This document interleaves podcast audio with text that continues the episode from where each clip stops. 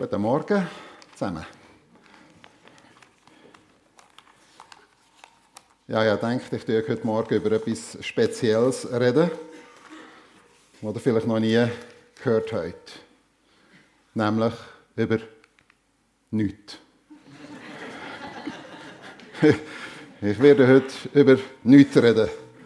Nichts. Nichts. Somit wünsche ich euch einen schönen Sonntag.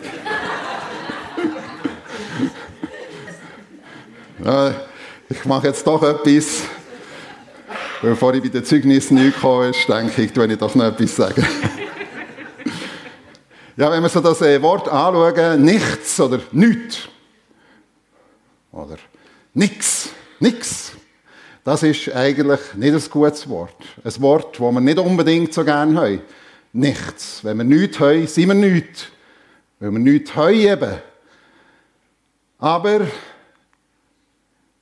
im Predigtitel möchte ich darüber reden, nichts genügt. nichts genügt. Ich habe euch hier, vielleicht könnt ihr es sehen, was es ist. Eine Nuss. Aber das ist nicht eine hohle Nuss. Das ist eine Nuss, eine richtige Nuss. Und so aus einer Nuss, aus einer einzelnen Nuss, da ist ein unglaubliches Potenzial. Das ist eigentlich fast ein Nichts, oder? Das hat so Platz in mir Hang, das ist eigentlich ein Nichts. So, fast nichts, nur, oder? Und dann reden wir dann manchmal noch von der hohlen Nuss. Und dann entsteht so etwas, oder? Etwas Riesiges, etwas Gigantisches, etwas Fruchtbringendes, etwas äh, Schattenspendendes, etwas wirklich Grosses, Eindrückliches. Aus so einem Nichts. Und um das geht es heute Morgen in der Predigt. Nichts genügt. Man kann jetzt das äh, doppeldeutig verstehen. Nichts genügt. Nichts genügt. Es genügt einfach nie, oder? Also es ist einfach... Ah. Oder nichts oder nichts genügt. Und es geht mir natürlich heute Morgen mehr darum, nichts genügt. Nichts genügt. Und ich lese eine Geschichte oder erzähle eine Geschichte aus 2. Könige 4 aus dem Wort Gottes, aus der Quelle vom Leben, wie wir es gehört haben jetzt in den Liedern, in der Moderation. Es geht um Quellen. Das ist unsere Quelle, das Wort Gottes, und wir werden sehen, und es geht letztendlich, es passt so gut auch, dass, äh, die, dass wir von dieser Quelle gehört haben. Wir sind nicht Quellen. Wir sind höchstens ein Brunnen, wo etwas weitergeben können. Wir müssen gespissen werden von der Quelle. Und genau darum geht es. Eines Tages kommt eine Witwe, äh, von einem Prophetenschüler zum Elisa und klagt bei ihm, mein Mann, die Diener ist tot. Du weißt, wie sehr er der Herr geachtet hat. Wie sehr er dem Herrn nachgefolgt ist. Doch jetzt kommen Gläubiger und drohen mir, meine Kinder, meine beiden Söhne als Sklaven mitzunehmen. Und der Elisa fragt hier, was kann ich für dich tun? Sag mir, was hast du noch in deinem Haus? Und jetzt kommt's. Die Dienerin hat nichts mehr. Nichts. Sie hat nichts mehr. Es ist nicht mehr vorhanden. Nur noch einen kleinen Krug Öl. Also das Nur kommt dann noch hinten nachher. Aber zuerst mal ist es nichts. Da befüllt Elisa ihren Gang und leiht dir von deinen Freunden im ganzen Dorf um, von den Nachbarn überall leere Krüge, so viel wie es möglich ist und den Gang mit deinen Söhnen in dein Haus und schließ die Tür hinter dazu und gieß das Öl in die Gefäße und stell sie beiseite, wenn sie voll sind. Und sie macht genau, wie es ihr befohlen ist. Sie tut das und ihre Söhne bringen ein Gefäß nach dem anderen und sie füllt die und baut sie alle bis zum Rand gefüllt und sie sagt dann zu einem von ihren Söhnen, bring mir noch eins. Aber es ist kein mehr da, sagt er. Und in diesem Augenblick versiegt das Öl. Und dann geht sie wieder zum Elisa, zum Mann Gottes, und erzählt ihm, was passiert ist, und sagt zu ihm, oder er sagt zu ihr, jetzt verkaufst du das Öl, und dann kannst du deine Schulden zahlen, und es ist genug für dich und deine Söhne und für einfach für all die Lebensunterhalt. Es ist genug. Es ist genug. Nichts lenkt. Aber zuerst mal ist nichts als Not. Wir werden uns jetzt mit dem Nichts immer wieder ein bisschen ähm, beschäftigen. Nichts als Not. Es ist eigentlich nichts mehr zu machen, wenn sie hier sagt, sie kommt und sagt, mein Mann, die Diener, ist tot. Tot heisst, es ist nichts mehr zu wollen. Also tot sagt, da ist einfach, das ist chancenlos. Wenn etwas tot ist, wenn ein Mensch tot ist, dann ist es vorbei. Und sie ist allein und sie ist hilflos. Was soll sie machen? Der Mann ist eben tot. Ist wahrscheinlich schon begraben. Und dann kommt in dieser Not innen etwas anderes, was sie hier zum Ausdruck bringt. Das ist nichts als ein unglaubliches Unverständnis über das, was hier passiert ist, was hier ihr eigentlich äh, ja, passiert. Und es ist eine unglaublich tiefe Leere. Das kommt hier zum Ausdruck in dem, dass sie sagt, du weißt doch, wie sehr er dem Herrn nachgefolgt ist. Du weißt doch, du hast ihn doch kennt. Du hast doch gesehen, wie sehr er im Gebet, wie sehr er eigentlich mit dem Herrn unterwegs war. Und ich glaube, das ist die ganz große Not, wo wir zusätzlich als Christen, als Gläubige haben, wenn uns Not widerfährt. Dass wir wissen, Jesus Christus sagt, dass er unser Freund ist. Und wir wissen und wir lesen Geschichten, wie er Kranke geheilt hat, wie er sogar Tote auferweckt hat, wie er mit Menschen umgegangen ist, die wirklich am Rand der Möglichkeiten waren und sie wiederhergestellt hat. Und dann einfach zu merken, oh, jetzt sind wir trotzdem in einer aussichtslosen Situation inne. Im Römerbrief, im Neuen Testament also, sagt der Paulus, auch mir, auch mir, wo der Heilige Geist haben, sagt er dort hier, das heisst, wir, die glauben, wir, die errettet sind, wir, die können sagen, Jesus Christus ist unser Freund und wir wollen ihm nachfolgen, auch wir seufzen. Auch wir haben zu klagen.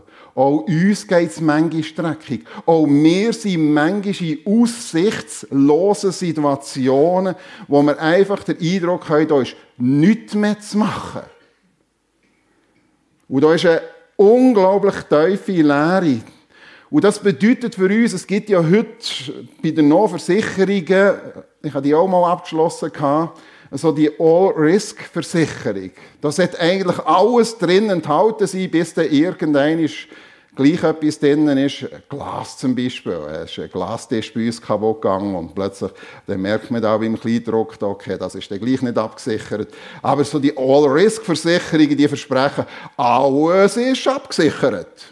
Und es gibt Christen, die sagen, ja, wenn ich mit Jesus unterwegs bin, dann bin ich eigentlich gegen alles abgesichert, oder? Gegen Krankheiten, gegen, ähm, was weiß ich was, alles. Irgendwie ist alles abgesichert. Finanzieller Ruin kann mir nicht passieren, all die Sachen. Irgendwie bin ich abgesichert. Es muss mir ja gut gehen. Gott ist mein Freund. Und was wir hier sehen ist, und auch im Neuen Testament wird das bestätigt, noch und noch, Treue Nachfolge ist eben keine All-Risk-Versicherung. Das ist nicht hey, das hast keine Probleme. Und es geht hier noch tiefer, es geht noch tiefer, es ist nichts als eine Pleite. Und zwar eine vollkommene Pleite. Zuerst mal ist ihr Mann gestorben, schon die Trauer und die Leere, die sie da drinnen äh, empfängt. Äh, und das Unverständnis, dass trotz er dem Herrn nachgefolgt ist, er jetzt äh, hat müssen sterben. Aber jetzt kommt obendrauf noch eine riesige Not. Es droht jetzt eigentlich ihr, dass sie alles wird verlieren. Ihres Liebste, ihres Letzte, was sie noch hat. Sie sagt hier, die Gläubigen stehen vor der Tür. Irgendwie hat sie sich verschuldet und jetzt kommen sie und stehen vor der Tür und sie werden mir meine Söhne verdingen, wegnehmen. Die werden Sklaven werden. Das heißt, sie verliert wirklich alles. Zuerst der Mann gestorben, die Existenz bedroht, dass sie sich verschuldet hat und jetzt, äh, dass sie noch ihre, von ihren Söhnen sich muss verabschieden Und was wir dann sehen bei dieser Witwe ist, nichts, und das möchte ich uns auch zurufen, nichts, vielleicht hast du auch so, nichts aus einer Pleite, nichts aus Not, nichts, nichts treibt in die Arme Gottes. Das sehen wir bei dieser Frau eines Tages eben, wo sie einfach wirklich an die Wand gedrückt ist worden, kommt sie zum Elisa. Das ist ja eigentlich in der damaligen Zeit der Vertreter von Gott gewesen. Also das heißt, sie sucht eigentlich jetzt Beziehung zu Gott. Sie weiß, auch wenn sie das alles zusammen nicht versteht, da ist ein Gott. Und jetzt gehe ich zum Prophet Gottes und ich lage hier meine Not. Und es geht hier nicht um ein Gott anklagen, sondern die Frau sucht hier die Nähe Gottes, um dort hier ihre Not zu klagen. Bei Gott. Es geht nicht nur darum, dass sie sich um ihre Probleme dreht und sich als Opfer sieht, das ist sie tatsächlich, und zwar noch unverschuldet. Sie kann ja nichts dafür, ist ihr Mann gestorben. Es kann sein, dass wir im Nichts sind, in einer Pleite sind, in einer, in einer Notsituation und das ist nicht irgendjemand oder irgend oder mir selber geschuld, sondern es ist einfach völlig unverschuldet. Nein, sie sucht die Nähe Gottes. Sie weiß, das ist meine Kraft. Dort hier kann ich nur noch Hilfe bekommen. Und dann haben wir es eigentlich mit einer ganzen Reihe von unlösbaren Fragen zu tun. Wir können das deuten, wie wir wollen. Es gibt ähm, Ausleger, das habe ich gelesen, die ähm, empfingen das so, wenn der Elisa hier sagt, was kann ich für dich tun, dass er irgendwo auch ratlos war. Puh, schwierige Situation. Was kann ich für dich machen? Sag mir, was hast du noch? Oder vielleicht ist ja noch irgendwo etwas. Und sie sagt, nein, sie hat nichts. Und jetzt wären wir eigentlich an dem Punkt, wo so bei uns dann anfangen, in der Beratung in die, ah, die, ich sage mal, so die vernünftigen Alternativen anfangen oder? Wie könnte man das jetzt vernünftig lösen, das Problem? Aus vernünftiges, der erste vernünftige Aspekt wäre eigentlich, dass der Elisa sagt, gut, ich gehe mal einmal mit diesen Gläubigen reden, ich tue die mal ein bisschen zusammenstauchen, dass sie sich vielleicht bekehren oder dass sie wenigstens merken, wie lieblos und eigentlich so, das ist doch die vernünftige Alternative, dort setzen wir mal an. Oder dass er ihr einfach mal zuerst ein kleines Gewissen noch redet, oder? Wie hätte das nur so weit kommen können, dass du die verschuldest? Ich meine, dass die Mann gestorben ist, aber dass die jetzt noch verschuldet hat. Nix. Oder er könnte sagen, wir machen eine Sammlung. Ich kenne viele Leute, jetzt die wir eine Sammlung für die machen. Das wäre so eine vernünftige Alternative. Dann bringen wir wahrscheinlich schon Leute, die guten Willens sind und auch Nächstenliebe praktizieren. Da bringen wir schon Leute her, die vielleicht ihre Sammlung etwas zusammenlegen. Oder eine weitere vernünftige Alternative wäre ja Flucht. Mach die vom Macher. Gang mit deinen Söhnen irgendwo her in ein anderes Dorf in der damaligen Zeit, oder? Irgendwo untertauchen, dass sie die nicht finden. Vernünftige Alternativen. Oh ja, die vernünftigen Alternativen, die sind bei uns, wenn wir in Nöten sind, auch immer sehr, sehr nah. Auch Flucht ist zum Beispiel so eine vernünftige Alternative. Flucht, wenn es an einem Ort nicht mehr passt. Flucht, wenn's, äh, wenn es jemand auf die Füße gestanden ist. Flucht, Flucht. Aber er kommt hier nicht mit einer vernünftigen Alternative, sondern er fragt hier ganz gezielt, und ich schaue die Frage so an, es ist eine unlösbare Frage, sie muss sich mit dem konfrontieren, was hast du noch? Und sie sagt, nichts, nichts habe ich, nichts. Aber nichts stimmt nicht. Und das stimmt auch in deinem und in meinem Leben nicht. Es stimmt einfach nicht. Das ist eine glatte Lüge. Nichts stimmt nicht.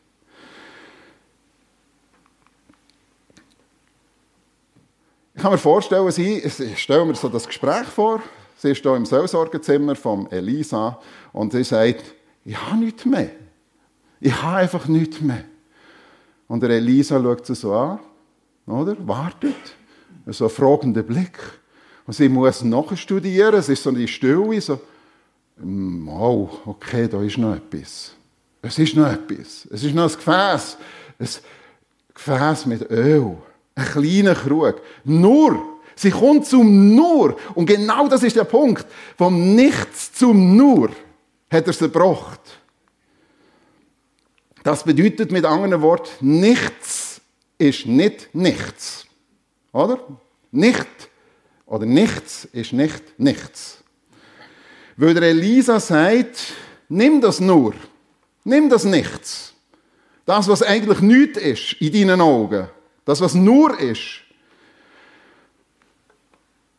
Und gang und leih von deinen Freunden und Nachbarn ganz häufig leere Krüge und so viel wie nur möglich ist. Und gang mit deinen Söhnen und mach Türen hinter dir zu und äh, dann schließen ab und dann gieß das Öl, wo dort hier in dem Nichts und Nur innen ist, und gieß das in die anderen Gefäße rein. Und bis sie einfach alle voll sind. Und dann wird aus dem Nichts plötzlich enorm viel. Wenn das Öl anfängt zu fließen. Aber das muss fließen. Nicht stehende Öl ist wertvoll, sondern das fließende Öl. Können wir uns auch merken für uns, Bild für den Heiligen Geist, wenn, das anfängt, wenn wir das anfangen weitergeben, wenn wir mit dem anfangen arbeiten, mit diesem Talent, das, was Gott in uns hineingelegt hat, dann wird das anfangen schaffen. Und letztendlich, wenn wir es auch anschauen im Neuen Testament, wo der Paulus, der Korinther, sagt, wir allerdings sind für diesen kostbaren Schatz, der uns anvertraut ist, nur wie ein zerbrechliches Gefäß oder wie zerbrechliche Gefäße, sagt er dort hier sogar, denn es soll deutlich werden, dass die alles überragende Kraft, die in unserem Leben wirksam ist, Gottes Kraft ist und nicht aus uns selbst kommt, sondern von der Quelle, von der Kraft, vom Heiligen Geist. Und jetzt merken wir plötzlich, und das sagt der wohlverstandene Gemeinde, die jetzt nicht so top ähm, ist, da ist eine Kraft da. Das ist eine unglaubliche Kraft. Wir sind es einfach nicht bewusst. Da ist ein Potenzial vorhanden, wo Gott in uns hineingelegt hat. Wenn das sich entfalten kann, und manchmal heisst es eben auch sterben, oder so eine Nuss, wenn sie in den Boden kommt und abstirbt, dann kann das äh, Frucht bringen. Manchmal sind wir tatsächlich in riesigen Nöten Aber dann kann Gott etwas tun. Und wir sehen aber nur noch das Nichts und nur. Und wir haben einen geistlichen Minderwertigkeitskomplex. Und da ist nichts mehr zu wollen. Und ah, was wollen wir noch? Und ja, sowieso, ich, in dieser gottlosen Welt und ah, wir, wir sind irgendwo, haben wir den Blick auf uns selber. Was, was können wir eigentlich? Was haben wir? Da ist nichts mehr da. Und was der Elisa hier macht mit der Frau, mit der Witwe, ist letztendlich, sie hat müssen finden. Sie hat müssen finden, was sie bereits besitzt hat. Das ist da gewesen. Das ist nicht ihr jetzt gegeben worden. Er hätte ja auch können sagen schau, gang hey, ich mache ein Wunder in deinem Schäftchen, bringst du ein paar Goldmünzen, dann kannst du deine äh, äh, Schulden zahlen. Nein, sie hat müssen finden, was bereits vorhanden ist. Wir müssen finden, was bereits vorhanden ist.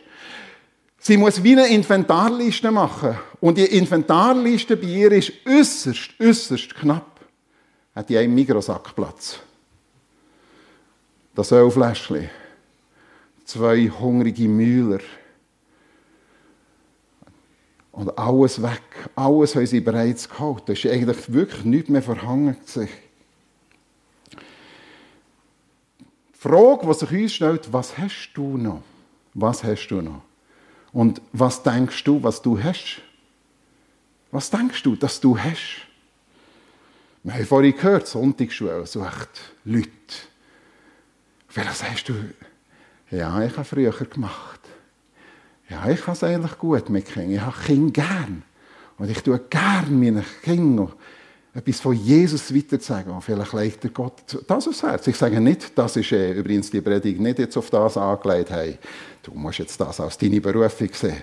Aber das ist der Punkt, wo Gott vielleicht anklopft und sagt, was hast du noch? Vielleicht sagst du, da wäre etwas vorhanden. Wenn du das weitergehst und wenn du nachher irgendeines kannst schauen das Kind, das bei dir in der Sonntagsschule sind, die sind da, die setzen sich in der Gemeinde, die haben Familien, die, die erzählen das Evangelium, die arbeiten vielleicht irgendwo äh, einfach im Missionswerk oder irgendwo, wo sie das Evangelium wieder weitersagen.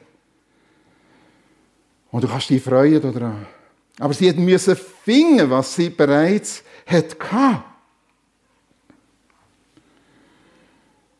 Und sie hat das müssen einsetzen.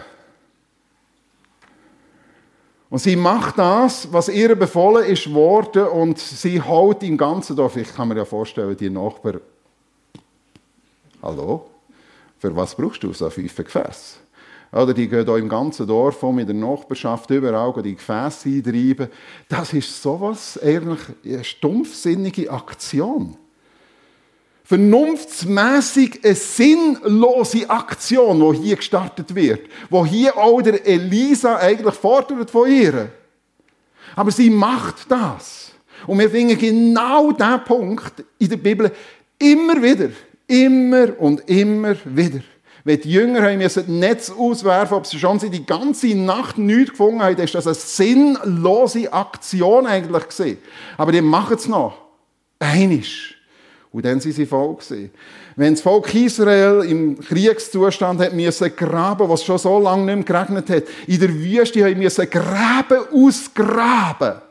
Weil Gott gesagt hat, ich werde die Gräben mit Wasser füllen. Ist das eine sinnlose Aktion in der Wüste, Gräben ausbuddeln.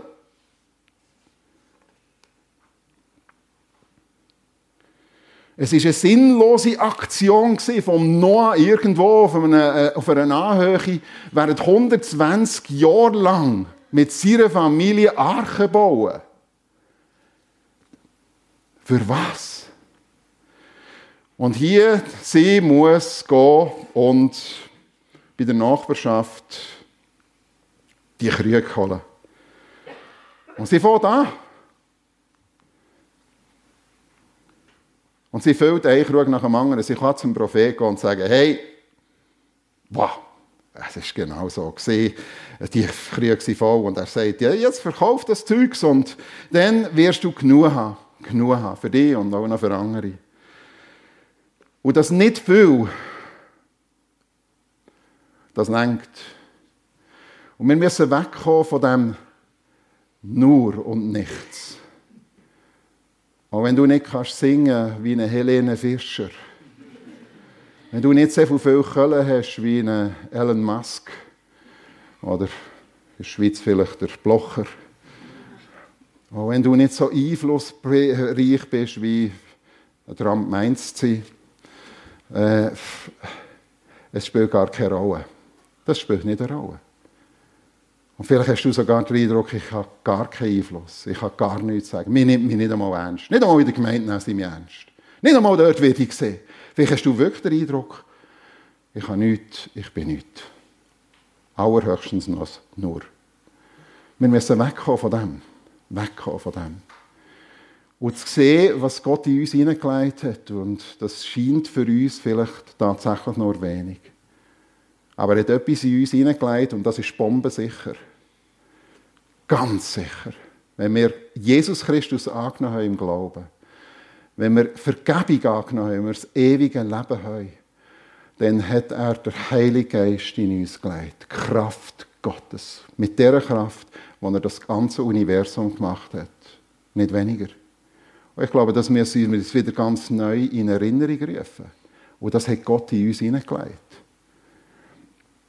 Und wenn wir das einsetzen, dann wird es vermehrt. Erst dann, wenn wir es einsetzen, wird es vermehrt.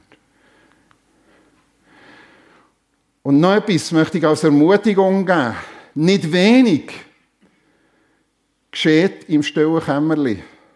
und mit wenig Aufsehen. Wir leben einer Zeit, in unseren Breitengraden zum Minimum, da muss alles voll Action, voll sichtbarer Action sein. Alle frommen geistlichen Kreise. Und wie mehr Action das ist, wie mehr meint man, da passiert etwas. Interessant ist, dass da hier etwas ganz Gewaltiges passiert im stillen Kämmerli. Nicht auf der Bühne, auf der Dorfbühne sondern im stillen Kämmerli. Gang und schließ Türen hinter dazu und dann gießt das Öl in die Gefäße hinein. Das ist sehr unspektakulär gewesen. Es ist massiv, dass unsere Gebetsöbe nicht sehr spektakulär sind. Und auch unsere persönlichen Gebete, die wir sprechen für Angehörige, für unser Dorf, für, vielleicht für einen Talk-Gottesdienst, der jetzt ist, für, für Menschen, dass sie zum Glauben an Jesus Christus kommen, und vielleicht haben wir so den Eindruck, nichts passiert. Und vielleicht geht im Hintergrund ganz viel ab, wo wir einmal noch werden staunen. Und das nicht viel, das nicht viel, das sehen wir auch aus dieser Geschichte, das lenkt nicht nur für die Witwe und für ihre Söhne, das lenkt auch noch für viele andere. Und das ist genau das, was eigentlich die Bibel uns klar macht. Das, was Gott uns anvertraut hat, das ist nicht nur für uns, sondern das ist auch, dass es für andere lenkt. Aber wir können nur das weitergeben, was wir haben. Aber wenn wir sehen und plötzlich entdecken, was wir haben und können weitergeben, das ist vielleicht ein ganz einfaches Gebet für jemanden. Vielleicht ist es irgendwo, dass wir anfangen jeden Tag, das ist jetzt so eine kleine Anwendung, anfangen jeden Tag, Herr, Gib uns eine offene Tür. Gib uns heute irgendwo, ganz konkret, die Chance, vielleicht irgendwo dir zu bezeugen. Es muss nicht jeden Tag sein, dass das passiert. Aber wenn wir das anfangen und plötzlich Gott uns zeigt, jetzt doch hier, hat sich irgendwie wie eine Tür auf da. Oder jemand können einladen. Und dann ist es das Nichts und Nur, was wir denken. Dann ist es vielleicht nur so eine, eine Einladungszettel auf einen Talk-Gottesdienst oder irgendetwas. Und das ist eigentlich nichts. Gerade in unserer Zeit, wo Papier sowieso fast nichts ist. Aber es lenkt. Es lenkt. Und vielleicht sehen wir lange Zeit nichts. Oder vielleicht nur. Und vielleicht kommen wir aus dem raus und sagen, es ist ja in den letzten Jahren nichts oder nur passiert. Und wir müssen einfach, ich sage es noch einmal, wir müssen den Blick wegbekommen von dem Nichts und Nur auf das, was vorhanden ist, was Gott auch in die Gemeinde hier hineingelegt hat. Ein unglaubliches Potenzial. Und darum gilt es, wir müssen unsere Blickrichtung korrigieren. Weg, weg von nichts und nur. Auf das, was du hast, der Elisa fragt sie hier, er führt sie eigentlich zur Aussprache. Und ich möchte auch sagen, Aussprache oder Seelsorge, die er hier macht, vielleicht sagst du dir, ja, ich sollte mich auch mal irgendwo herwenden, mit jemandem mich aussprechen, meine Not sagen. Es ist ja hier, sie fängt ja an mit dieser Nichts als Pleite, mit dieser Not, mit dem Unverständnis. Sie fängt mit dem fängt ja das ganze Gespräch an und auch die Lösung. Es ist ja nicht so, dass wir immer schon die Lösung haben müssen, sondern vielleicht fühlst du in dem Punkt, wo du einfach im Nichts in der Pleite stehst. Und dann suchst das Gespräch. Ob es bei mir ist, ob es bei irgendeiner Glaubensgeschwister ist, wo du das Vertrauen hast, wo das unter euch bleibt. Und klag deine Not. Und versuch herauszufinden, was dies Nichts oder dies Nur ist. Sag mir, was hast du in deinem Haus? Bei Mose sehen wir das ganz krass, wo der Mose berufen wird mit 80, abgesehen davon, fragt oh Gott, was hast du in deinem Hang? Und wir müssen verstehen, 40 Jahre vorher in der Blüte seines Lebens, mächtig in Wort und äh, Tat, heißt von ihm, er ist im Generalstab von Ägypten, der Mose, mit 40. Und als er 80 ist, ist er im Schöfli hüten von seinem Schwiegervater. Und Gott fragt ihn, was hast du jetzt, jetzt in deiner Hand?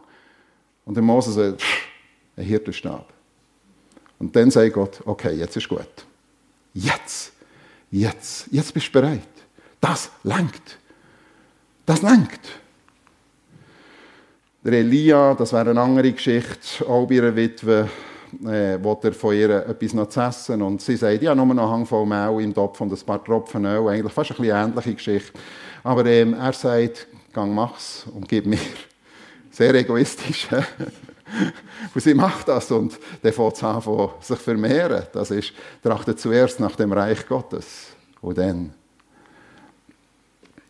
Oder Jesus, der seinen Jüngern sagt, geht ihr ihnen zu essen, der vielleicht 20'000 Leute, es waren ja noch 5'000 Männer und dazu Frau und Kind. Wir haben doch nichts, wir haben nur die fünf Brot und zwei Fische. Ja, okay. Dann geht ihr, stellen wir uns vor, der Bub, der das zur Verfügung gestellt hat. Der wird ja nicht einmal erwähnt, richtig. Aber der hat das zur Verfügung gestellt. Er wird seinen Lohn bekommen im Himmel. Der Blick muss gerechnet werden auf den, den, der aus nichts und nur kann ausreichend viel machen kann. Auf den müssen wir unseren Blick richten. Und vielleicht ist es nur jemand irgendwo abzuholen für irgendeinen evangelistischen Anlass. In Amerika vor vielen Jahren ist Folgendes passiert. Es ist bei einem Hof, bei einem einsamen Hof, einer vorgefahren mit so einem Pickup, einem uralten Pickup, hat, hat sein Freund dort hier abholen zu einer Evangelisation, zu einer einfachen Evangelisation in seiner Gemeinde. Und der, den er abholen wollte, war ein guter Freund von ihm und er hat gesagt, nein, da komme ich sicher nicht. Ah, nein, schieß mich an. Oder? Und dann hat, hat er gesagt, Mal, jetzt bin ich extra zu dir rausgefahren, komm, steig ein, komm. Okay, nach langem Hin und Her ist er eingestiegen in den Pickup und sie sind hergefahren, die Veranstaltung. Der bekehrt sich dort hier, geht auf im Glauben und ins Glaubensleben hinein. Und wisst ihr, wer das war? Der Billy Graham. So einfach. So einfach, oder? Das kann passieren. Als nichts, so scheinbar, pff, einfach. Gott kann Großes tun. Der Herr, der euch erwählt, äh, hat euch nicht erwählt, weil ihr größer oder bedeutender werdet als andere Völker. Seid Gott zum Volk hießen. Hey, nicht so. Gott hat euch nicht erwählt, weil ihr das so ein bisschen besonders fromm und besonders gut und besonders ein grosses, äh, einflussreiches Volk seid. Nein, sondern weil er euch liebt. Ihr seid sogar das Unbedeutendste. Und das sagt der Paulus im Neuen Testament auch, es sind nicht viele Mächtige, nicht viele Einflussreiche, nicht viele, was weiß ich, wo irgendwo äh, Geld haben und so weiter. Nicht viele. Sagt nicht, die sind nicht dabei, aber nicht viele. Sondern weil er euch liebt und weil er seine Versprechen haltet. Er seine Versprechen, was hat er uns versprochen? Der Heilige Geist zu geben. Das Schwache oder das Defizitäre, das Mangelnde hat Gott erwählt, das, was nichts ist, damit es etwas sei. Und in Philipper 4, Vers 19. Gott wird ausfüllen, all, all euren Mangel, all unsere Defizit, nach dem Reichtum seiner Herrlichkeit. Das ist eine Herrlichkeit. Das ist eine Kraft. Das ist die Macht. Das sind Möglichkeiten. Und das nach dem Reichtum gibt er uns und erfüllt er unsere Mängel auf. Ich glaube, es ist wichtig, dass wir vielleicht uns wieder mal Gedanken machen über unsere Inventarliste. Und dann, vielleicht ist es tatsächlich nur wenig, was wir meinen einzusetzen. Wenn wir das anfangen einsetzen, vielleicht brauchst du einen Freund, vielleicht brauchst du Seelsorge dazu, zu entdecken, was das Nichts und Nur ist bei dir, um das nachher einzusetzen. Und dann wird das ausreichend viel. Amen.